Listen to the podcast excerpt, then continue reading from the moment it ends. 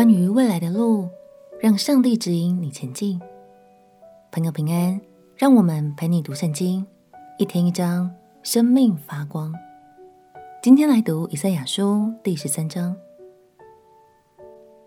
在创世纪中，索多玛和蛾摩拉这两座城市，因为罪恶满盈，不愿悔改，最终遭到上帝的审判。不过后来的人们却似乎遗忘了这段历史的提醒。接下来从十三章开始到第二十三章，是以赛亚先知对许多国家的预言。他们都曾经欺压上帝的百姓，所以上帝的审判也将临到他们。让我们一起来读以赛亚书第十三章。以赛亚书第十三章：亚摩斯的儿子以赛亚得默示，论巴比伦，应当在近光的山竖立大旗，向群众扬声招手，使他们进入贵胄的门。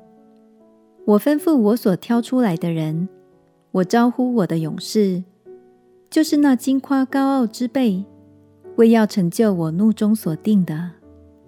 山间有多人的声音，好像是大国人民，有许多国的民聚集轰嚷的声音。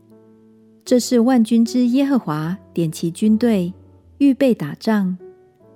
他们从远方来，从天边来，就是耶和华并他恼恨的兵器，要毁灭这全地。你们要哀嚎。因为耶和华的日子临近了，这日来到，好像毁灭从全能者来到，所以人手都必软弱，人心都必消化，他们必惊惶悲痛，愁苦必将他们捉住，他们疼痛，好像惨难的妇人一样，彼此惊奇相看，脸如火焰。耶和华的日子临到。必有残忍、愤恨、烈怒，使这地荒凉，从其中除灭罪人。天上的众星群宿都不发光，日头一出就变黑暗，月亮也不放光。我必因邪恶刑罚世界，因罪孽刑罚恶人，使骄傲人的狂妄止息，制服强暴人的狂傲。我必使人比金金还少。使人比俄斐纯金更少。我万军之耶和华在愤恨中发烈怒的日子，必使天震动，使地摇撼，离其本位。人必像被追赶的鹿，像无人收据的羊，各归回本族，各逃到本土。凡被仇敌追上的，必被刺死；凡被抓住的，必被刀杀。他们的婴孩。必在他们眼前摔碎，他们的房屋必被抢夺，他们的妻子必被玷污。我必激动米底亚人来攻击他们。米底亚人不注重银子，也不喜爱金子，他们必用弓击碎少年人，不怜悯妇人所生的，眼也不顾惜孩子。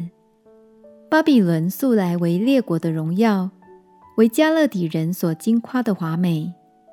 必像神所倾覆的所多玛、蛾摩拉一样，其内必永无人烟，世世代代无人居住。